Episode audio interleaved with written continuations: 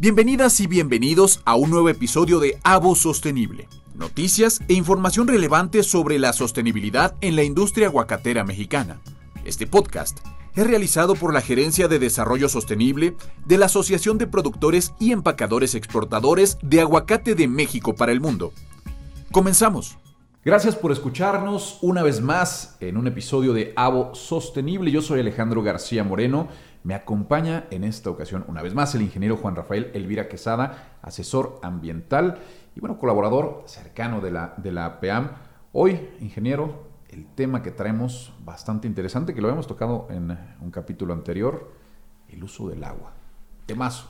El uso del agua sí es un super tema, porque lo voy a decir con, con números así terribles. El 70% del agua dulce del planeta se va a la agricultura. Nosotros, los seres humanos, nos bebemos y usamos para este, la casa, la oficina, las actividades, el 12%. La industria un cachito más. Pero la agricultura es el popote que se está chupando todo el agua del planeta. Y no siempre va a haber agua este, permanentemente. Hay tiempos de sequía, hay tiempos de abundantes lluvias, tiempos de vacas flacas, tiempos de vacas gordas. Pero si nosotros decimos, vamos a darle al agua ahorita que se puede y a sacar cosechas y engordamos la cuenta de cheques y vamos a tener dinero, pues sí. Y si después mañana llega una sequía, se acaba la huerta, se acaba la inversión, se acaba el futuro y entonces no hicimos un uso sustentable que se sustente en un razonamiento, en un racionamiento, que hagamos un poquito de ración de agua, de uso de agua. El agua no es para nosotros nomás. El agua la tenemos para los hijos, para los nietos, para los que vienen, como los demás antes cuidaron el agua. Entonces, ese tema es escabroso, espinoso, y creo que es conveniente platicar cómo se está atajando el, asunto en, la, en esta franja aguacatera, en este estado de Michoacán. A manera de introducción, digo, qué mejor introducción que la que nos acaba de dar, ingeniero, pero bueno, un poquito para, para hablar sobre justamente esto de eh, cómo se está produciendo el aguacate sano en, eh, en el estado de Michoacán. Eh, bueno, pues la PEAM ha tenido una preocupación importante, ¿no? Para poder tener esta, este equilibrio, ¿no? habíamos escuchado mucho de que justamente la producción de aguacate requería de muchísima agua. Eso es es una realidad. O sea, un árbol de aguacate requiere mucha agua para, poder eh, dar frutos sanos y de buen tamaño. Pero en Michoacán ocurre algo interesante. ¿no? O sea, no se está utilizando agua, eh, no se está haciendo una sobreexplotación del agua. O, es, es correcto, Alejandro, lo que dices. No hay ninguna sobreexplotación. Vamos a suponer que la región de Michoacán fuera una región que se le llama un ecosistema desértico, ¿no? Y que pues vamos a sacar agua a costa de lo que sea. A 50 metros se échale, a otra bomba más, a 100, a 300, a 500, a 800 metros y seguimos sacando y sacando y sacando agua, va a llegar un momento, lo que sucede en otras eh, regiones del país, no voy a mencionar cuáles, pero están sacando tantísima agua que el agua ya viene con arsénico. Entonces, y el arsénico es un veneno puro, entonces tenemos que ser muy cuidadosos en el uso del agua pero el aguacate nos da una bendición divina. El aguacate no requiere tantísima agua en las raíces porque se pudren las raíces. Mm. Entonces el suelo tiene que ser arenoso. Oigan, ¿y cómo le hacen para que el suelo sea arenoso? Porque venimos en una región en donde hace miles de años hubo muchísimos volcanes. Entonces los volcanes generaron una tierra muy arenosa que se mezcla con limo y arcilla, que son los tres tipos de, de gránulos que existen en la Tierra y hay una, un, suelo muy estable, eh, en, Purépecha se le llama topure, que es este polvo de suelo, eso significa en, en, Purépecha, polvo de suelo, pero ese es el suelo ideal para la franja aguacatera. Tú te puedes ir a otros lugares y lograrás algo, pero después vas a tener problemas, ¿no? Claro. En capítulo anterior platicábamos que el 90% del agua que se utiliza para el cultivo de los aguacates en Michoacán es de lluvia. Así es, así es. Decíamos en el otro programa que los rancheros cuando ven que llega el agua, dice, está lloviendo dinero. Y es que es la realidad. Eso te baja los costos de mano de obra. te baja eh, la necesidad de tener una inversión en un eh, pozo con electricidad, con bomba, con, con toda la construcción, etcétera, y entonces haces una huerta mucho más sustentable, que te dure mucho más tiempo, que se sustente en condiciones eh, adecuadas y haces una huerta más rentable, gastas menos dinero, y, inviertes menos y logras más. Esta, este porcentaje de agua de lluvia, si se manejara como caudales de agua en los canales este, de agua rodada, pues el agua se acabaría inmediatamente. Aquí el punto clave es que de ese 90% del agua de lluvia, cerca del 80% es de goteo y es de microaspersión. Es la gotita constante, la gotita constante para darle el agua necesaria y en términos agrícolas se les llama riego de auxilio. Yo le auxilio al árbol para que mantenga el agua necesaria y no se nos caiga.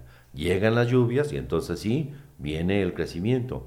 Pero aquí se da un fenómeno interesante, creo que no se da en ninguna parte del mundo, que debido a que hay árboles de aguacate a muy alto nivel del mar, 2.500, 2.400, 2.000, 2.200, 1.800, 1.600, entonces la maduración de los frutos se va dando de manera diferente en estaciones diferentes y eso permite que el calendario de exportación se dé los 12 meses del año. Entonces, pues tenemos una competitividad como país, los mexicanos, que podemos presumir, pero también tenemos que cuidar mucho el medio ambiente para que esta competitividad y este ser el número uno del mundo, México, lo, lo sepamos manejar adecuadamente para compartir ese orgullo con todos los mexicanos. Ingeniero, hay un concepto que surge cuando hablamos del agua eh, y es la huella hídrica. ¿Qué ha sido esta, esta forma de calcular cuánto nos cuesta producir determinado, determinado objeto, determinado eh, producto de consumo, alimentos? Platíquenos, eh, ¿qué pasa con los aguacates? en el caso de los aguacates, tienen una huella hídrica muy, muy baja, de las más bajas, junto con algunos otros productos que pudiera ser este, eh, el jitomate, la lechuga, la papa, que es un poquito más bajo. Pero si por ejemplo decimos para producir un kilo de maíz, estamos hablando de casi tres veces lo que consume el aguacate. Para consumir un kilo de frijol, estamos hablando de más de 10 veces de agua para producir un kilo de frijol que de aguacate. En México las fuentes oficiales, que es el Instituto Nacional de Investigaciones Forestales Agropecuarias eh, y Pesqueras, INIFAP, nos dice que el consumo por cada kilo de aguacate son 600 litros de agua. Diríamos, oye, es una barbaridad, pero si esa agua es de lluvia, al ecosistema no le hacemos nada. Más bien recibimos esa lluvia y en lugar de que se vaya en caudales y se mezcle con aguas negras de las ciudades y se pierda en el mar, mejor la aprovechamos en las huertas, la retenemos, la hacemos productiva. ¿Por qué? porque detrás de todo esto hay 300 mil michoacanos, familias michoacanas que están viviendo de un cultivo legal, ordenado, y que estas familias también tienen agua potable y están buscando hacer su casita y tener su carrito y llevar a los niños a la escuela. Yo les voy a platicar a ustedes, quienes nos están escuchando, eh, no pueden ver, pero el ingeniero trae aquí un, documento bien interesante donde, eh, bueno, pues explica todo esto de lo, de lo que nos está platicando es un documento que se llama Hacia un uso sostenible del agua. Sí, eh, sí, exactamente. Y habla precisamente de la huella hídrica. ¿Qué tanto le damos en la torre al medio ambiente con, con, el uso del agua? Nosotros estamos bastante bien y bastante limpios. ¿Por qué? Porque los acuíferos están en equilibrio abajo de las huertas, decíamos, y los arroyos, ríos están bien. Sí hay uso del 1, 2, 3% de arroyos, que pues, si tienes el arroyo, pues lo utilizas para el riego, ¿no? Pero tenemos que trabajar eh, en un futuro para verificar que no haya absolutamente ningún poblado que carezca de agua potable. Es un trabajo por ley de los alcaldes, de los presidentes municipales. Yo fui presidente municipal y a mí me exigía la gente, oiga, no tengo agua y buscábamos el pozo, el tubo, la conexión para que todos tuvieran agua, pero ahorita en la región más del 98% de los habitantes tienen dotación de agua potable. Solamente el 2% pues tienen que ir a la noria, al, al, este, al aguaje, al, al, este, al ojo de agua para tener el servicio, pero es un trabajo que tenemos que hacer porque no se trata solo de hacer dinero y de cuidar el medio ambiente, se trata de una responsabilidad social de que la gente viva mejor, que la gente esté contenta.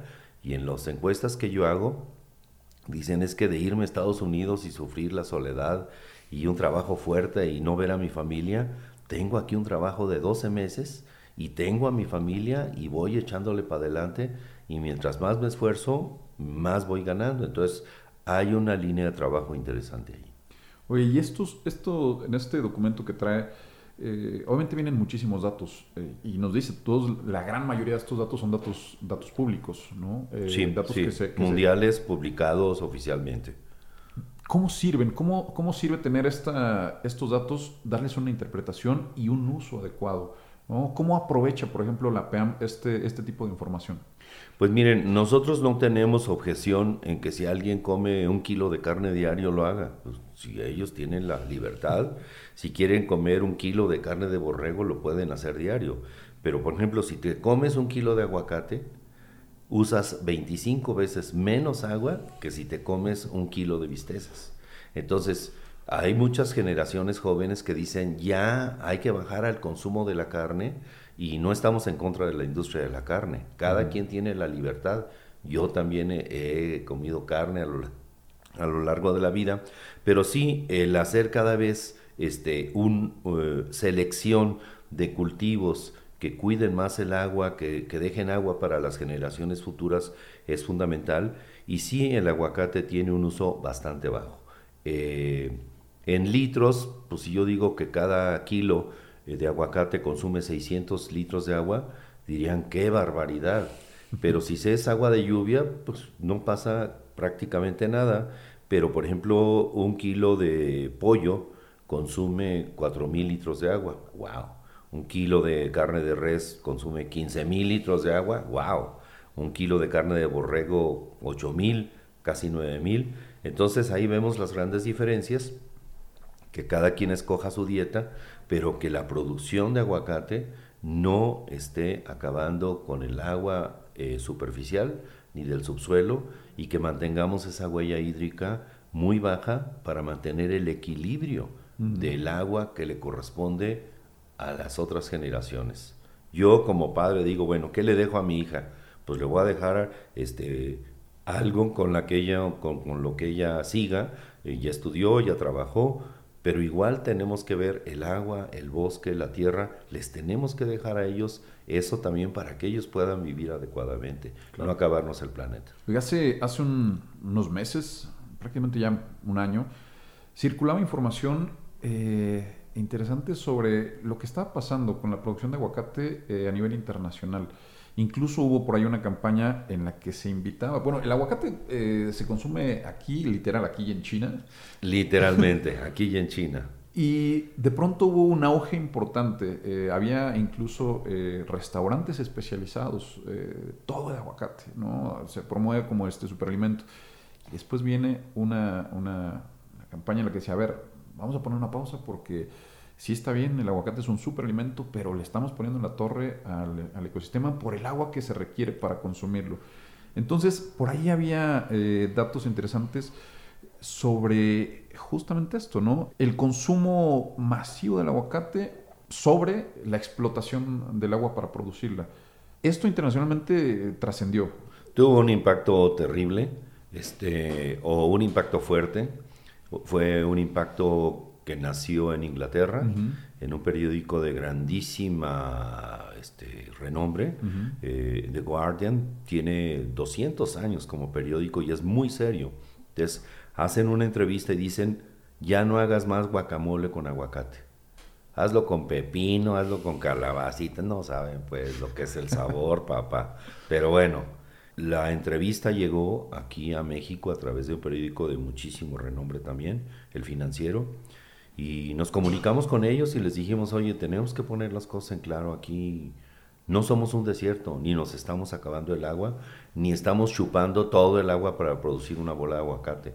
Si nuestro aguacate es producido con agua de lluvia y estamos cuidando los acuíferos y el uso del agua es muy racional con sistema de goteo, perdóname, póngale guacamole de aguacate aquí y en China, especialmente en Inglaterra, donde salió el, el impacto. Mandamos estas gráficas a los Estados Unidos y en las oficinas de Estados Unidos las publicaron y dijeron, aquí está la realidad.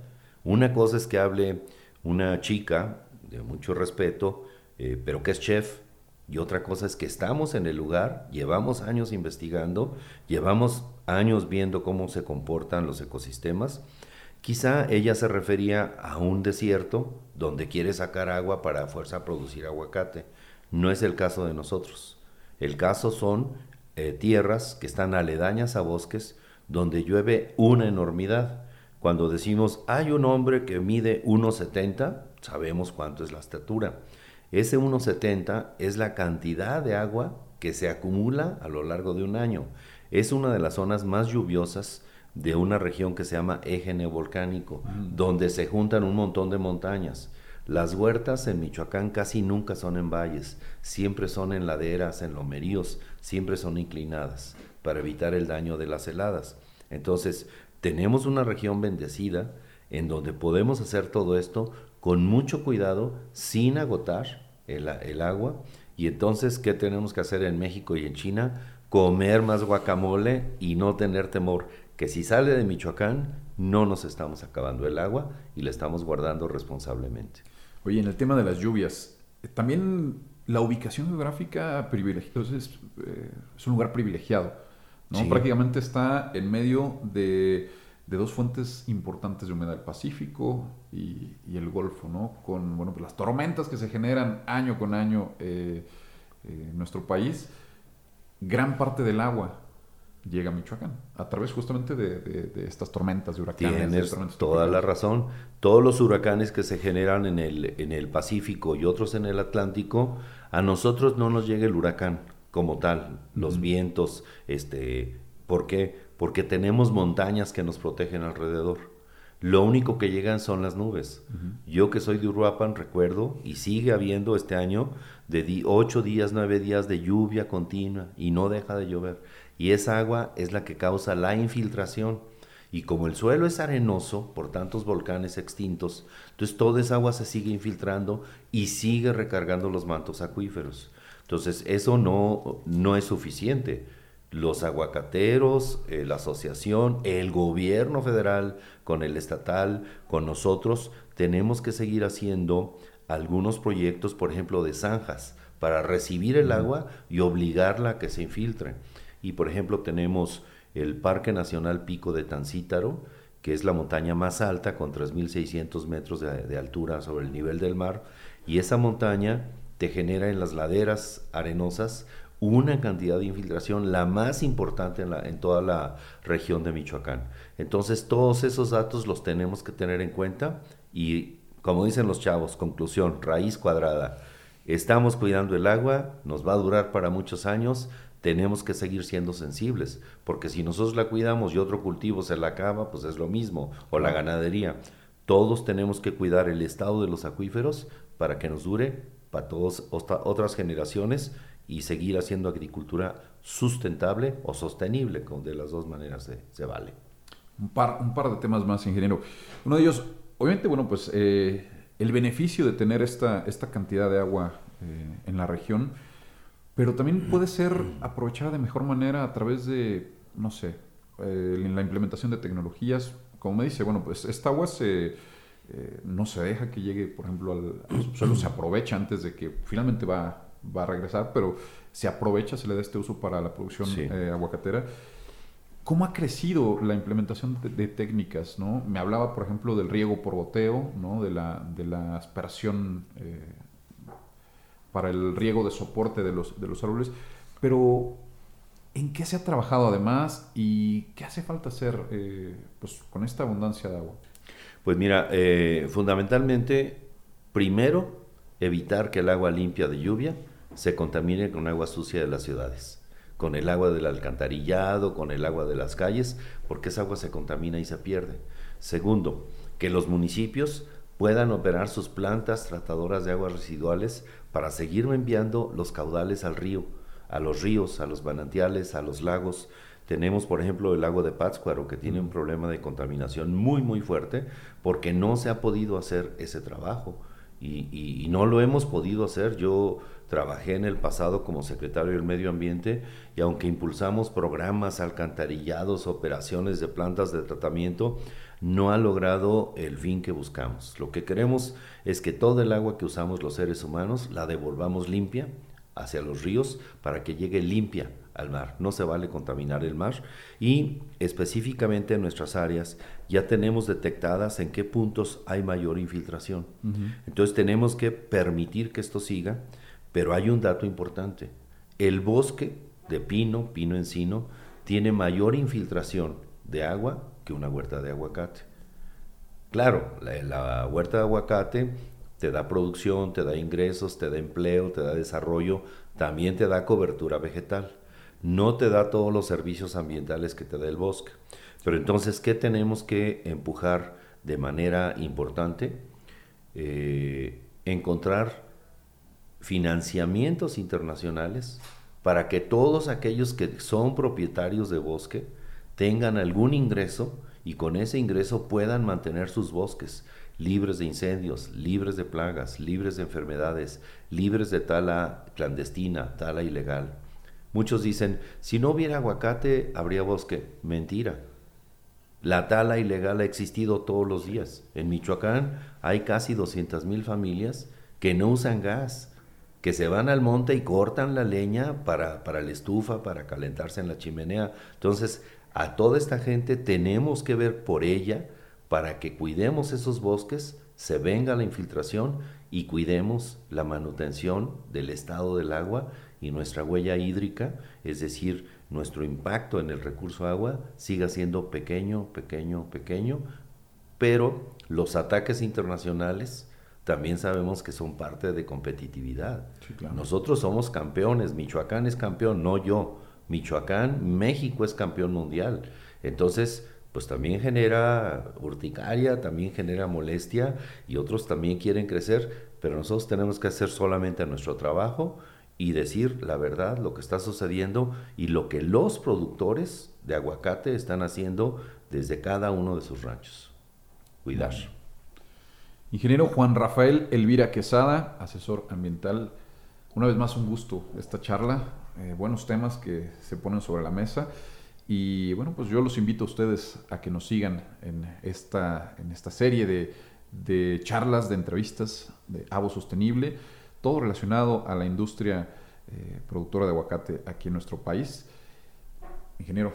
Gracias Alejandro, te agradezco mucho esta este, cómoda charla. Espero que a, las, a los oyentes, a las eh, personas que nos están escuchando en las redes, les parezca un tema interesante porque siempre hemos sabido que, los aguacateros se acaban el mundo y cuando vemos que la verdad es otra, eh, pues cambiamos un poco de parecer, pero el punto es decirles, señores, ni nos acabamos el mundo, somos el 2.6 del territorio michoacano, estamos cuidando el, agua, estamos empezando a ver la compensación del cuidado del bosque, del suelo, de los agroquímicos, de, los, de las abejas, y vamos a seguir en este camino.